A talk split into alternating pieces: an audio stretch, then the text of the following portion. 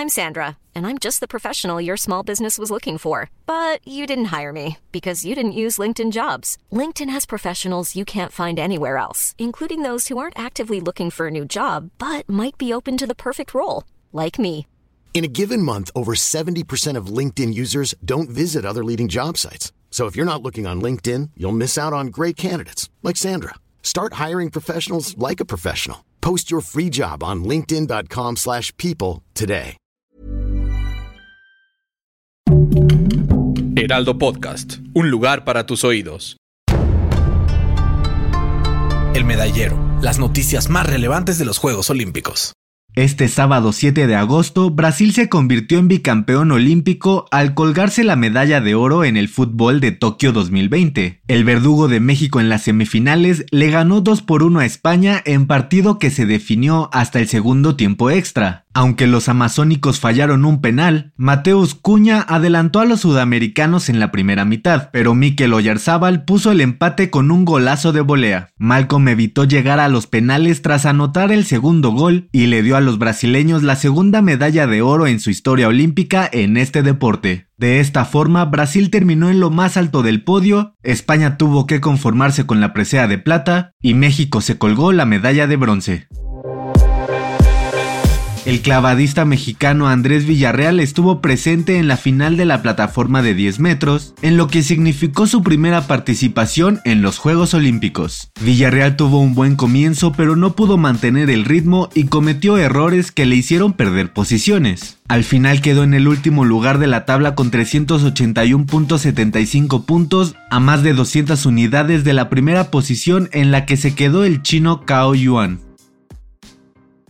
Los que triunfaron como se esperaba fueron los integrantes del equipo de básquetbol de Estados Unidos, que vencieron a su similar de Francia por un marcador de 87-82, apenas por 5 puntos. Kevin Durant y Jason Tatum brillaron en el encuentro con 27 y 16 puntos anotados respectivamente. Además, la leyenda del entrenador Greg Popovich sigue creciendo y puede añadir el oro olímpico a sus 5 títulos con los Spurs de San Antonio. Con este triunfo, el país de las barras y las estrellas acumula cuatro campeonatos olímpicos consecutivos, reflejo de que la NBA es la mejor liga de baloncesto del mundo. Argentina fue la última selección que ganó el oro en esta disciplina antes de la hegemonía de Estados Unidos. Lo hizo en Atenas 2004 de la mano de Manu Ginobili.